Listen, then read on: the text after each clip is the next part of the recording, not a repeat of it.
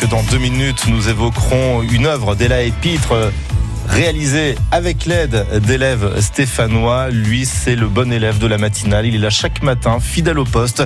Notre expert, bon goût, bonne chose, patrimoine local. Rémi Pupier, bonjour. Bonjour Greg. Et Rémi, euh, ce matin, vous allez nous parler d'un grand restaurateur belge qui était dans la Loire la semaine dernière. Vous connaissez peut-être la chanson de Linda Lemay, le petit bonhomme carnaval. Eh bien, Marc Carnaval était dans la Loire la semaine dernière.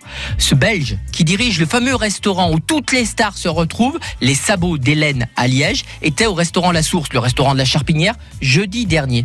Vous vous rappelez les paroles? C'était euh, il départ sa cave de précieux diamants, de rivières de graves, de précieux chevaux blancs. On sirote, on galope de cépage en cépage. Il nous offre en main propre des bouteilles de notre âge, rarissimes bijoux qu'on accroche à nos lèvres, millésime de fou. Alors Rémi, est-ce qu'il a débouché des bouteilles de votre âge?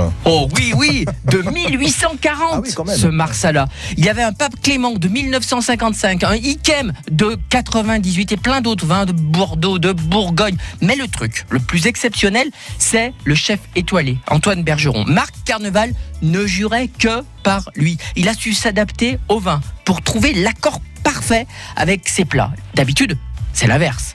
Le pigeon durfait à la délicatesse avec ce médoc de 82 exceptionnel. Encore une fois, notre nouveau chef étoilé de la Charpinière La Source nous a mis des étoiles, mais dans les yeux. Allez, régalez-vous. Et vous, vous nous mettez des étoiles dans les oreilles chaque matin. Merci beaucoup Rémi et rendez-vous euh, demain.